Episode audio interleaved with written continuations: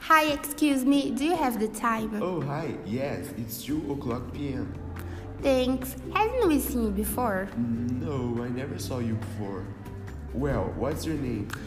Mm, my name is Gianna, and what's your name? My name is Esteban. Nice to meet you. Nice to meet you too.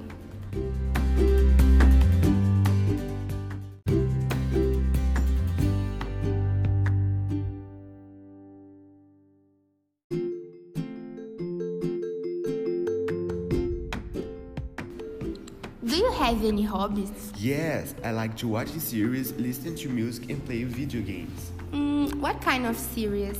I like drama, romance, and thriller. Oh, nice. And what kind of music? I, lo- I love listening pop and funk.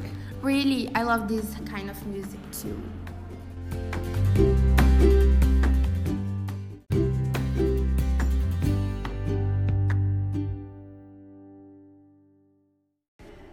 Well, my bus is coming. When will I see you again? I don't know, someday, somewhere. Okay, bye. See you. Bye.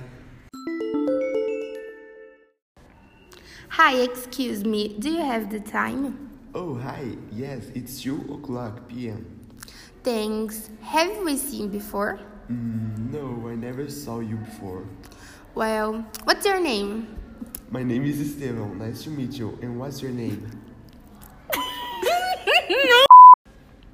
Hi, excuse me. Do you have the time? Oh, hi. Yeah. Yes, it's 2 o'clock p.m.